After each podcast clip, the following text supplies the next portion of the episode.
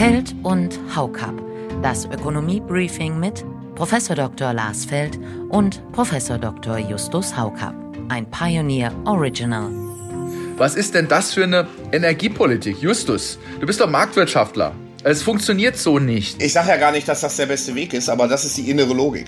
Das Bundeswirtschaftsministerium erwartet offenbar stark sinkende Strompreise. Mit anderen Worten, da steckt einfach in dieser Energiepolitik aus ideologischen Gründen ganz, ganz viel Hoffnung und viel Behauptung drin, ohne dass es substanziiert ist. Ich habe jetzt so langsam den Kanal voll. Da scheint das Wirtschaftsministerium dann eine große Gläubigkeit an Elon Musk oder den Markt an sich zu haben, dass die das von alleine machen werden. Das verblüfft mich auch so ein bisschen, aber so versuche ich mir das zu erklären. Aber so kann das nicht vorangehen. Wir werden das Land auf diese Art und Weise gegen die Wand fahren. Soweit der erste Vorgeschmack auf die heutige Ausgabe. Damit herzlich willkommen zu dieser exklusiven Podcast-Reihe von The Pioneer. Ich bin Josie Müller, die Redakteurin in Berlin. Zugeschaltet sind aus Düsseldorf Justus Haukap und aus Freiburg Lars Feld. Guten Morgen. Einen wunderschönen guten Tag, liebe Hörerinnen und Hörer, liebe Frau Müller, lieber Justus. Ich freue mich sehr, dass wir heute wieder miteinander diskutieren können. Und liebe Hörerinnen und Hörer, ja, ich hoffe, dass Sie aus diesem Podcast heute mit erneuter Zuversicht in die nächsten beiden Wochen gehen. Liebe Hörerinnen und Hörer, äh, liebe Frau Müller, lieber Lars, auch äh, von meiner Seite herzlich willkommen zu unserem Ökonomie-Briefing, zu unserem Podcast. Ähm, es war wieder einiges los, es gibt einiges zu diskutieren und ich freue mich auf die Diskussion in den folgenden Minuten. Ja, aber bevor wir in der Nachspielzeit noch genauer drauf zu sprechen kommen, jetzt schon mal die Glückwünsche zur Meisterschaft, Herr Feld, nachdem wir die in der letzten Ausgabe ja schon abgeschrieben hatten für Sie. Ja, vielen herzlichen Dank. Ich muss schon sagen, ich war am Ende selber erstaunt. Der altbekannte Bayern-Dusel hat dann doch wieder geholfen. Und äh, wenn die Dortmunder nicht gewinnen können, dann muss man sagen, irgendwo äh, haben sie sich dann auch selber zuzuschreiben, dass sie nicht Meister werden. Auch wenn viele wahrscheinlich in Deutschland außerhalb von München ähm, sich das gewünscht hätten. Aber herzlichen Glückwunsch. Letztendlich ist dann vielleicht doch die bessere Mannschaft Meister geworden. Absolut, ja. Ich meine, die Liga lügt nicht, das wisst ihr doch. Also im Unterschied zu irgendwelchen K.O.-Spielen, wo das Glück mal auf der richtigen Seite sein kann oder auf der falschen Seite, ist das im Liga-Alltag bis zum Ende der Saison doch eine ganz andere Geschichte. Also insofern verdient gewonnen am Schluss. Darüber können Sie nachher noch streiten, aber Nachspielzeit heißt so, weil sie im Nachhinein stattfindet. Äh, ja, genau. Aber nach dem Spiel ist vor dem Spiel. äh. Wir beginnen trotzdem mit dem Ernst von Wirtschaft und Politik. Wir sprechen heute über Habecks Klimaschutzverträge. Damit einhergehend die Debatte um CO2-Bepreisung und Industriestrompreis. Danach widmen wir uns der Inflation, die die EZB ja am liebsten als Gierflation äh, von sich wegschieben würde. Und mit Blick auf den EZB-Entscheid in der kommenden Woche schauen wir da noch mal genauer drauf. Und danach dürfen Sie sich noch ausführlicher dem Fußball widmen. Also wir legen los mit den Klimaschutzverträgen. In dieser Woche hat das Verfahren für das neue Förderprogramm des Wirtschaftsministeriums begonnen.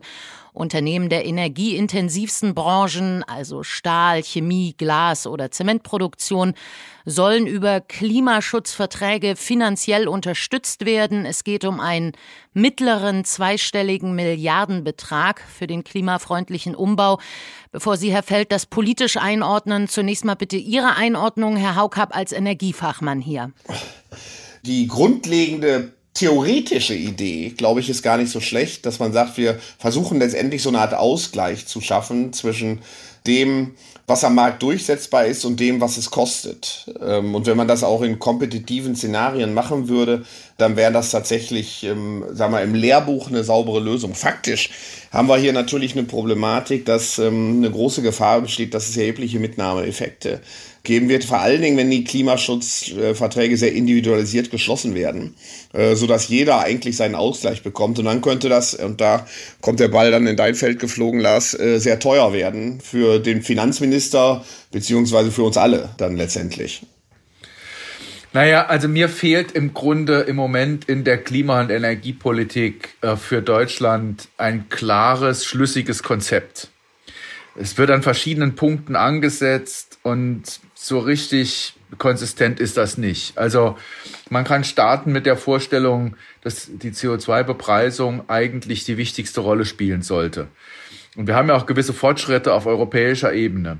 Aber ein, eine Erhöhung des Preises, den sich ja die Grünen schön aufs Panier, auf die Fahnen schreiben könnten, äh, sehe ich nicht. Äh, ich kann mir vorstellen, dass zwar in der Koalition äh, die Sozialdemokraten das blockieren würden, aber wenigstens äh, den Vorschlag könnte man machen. Ich glaube nicht, dass die FDP sich dagegen wenden würde. Wenn man die CO2-Bepreisung und ihre Steigerung ernsthaft betreibt, dann äh, müsste man auf der anderen Seite sagen, sowas wie der Industriestrompreis ist eigentlich des Teufels. Ja? Das ist absolute Kontradiktion der Absicht mit der CO2-Bepreisung. Die Strompreise müssen nach oben gehen, wenn wir mit äh, CO2-Bepreisung nach vorne gehen.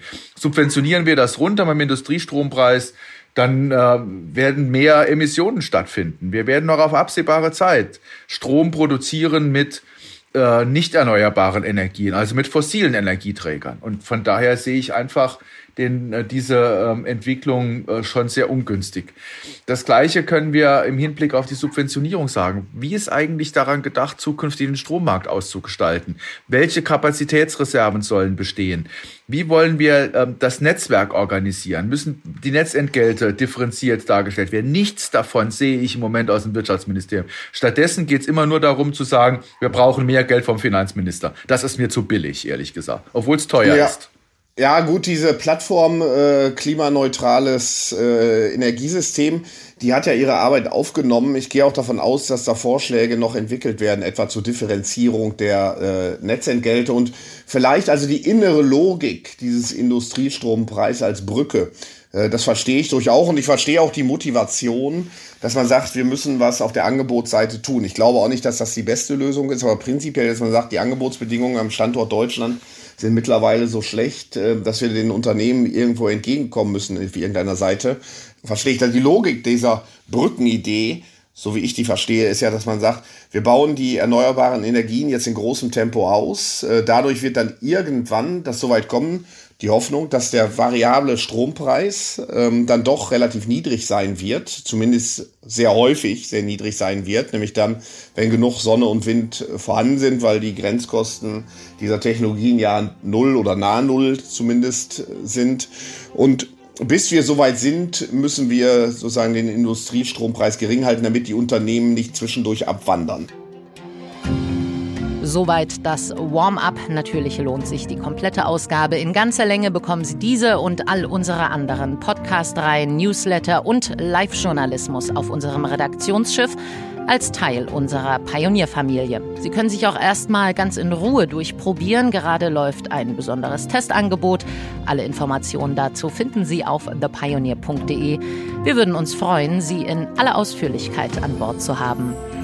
Ja, liebe Hörerinnen und Hörer, eine wunderschöne Zeit. Zwei Wochen bei schönem Wetter im äh, Frühsommer, Spätfrühling.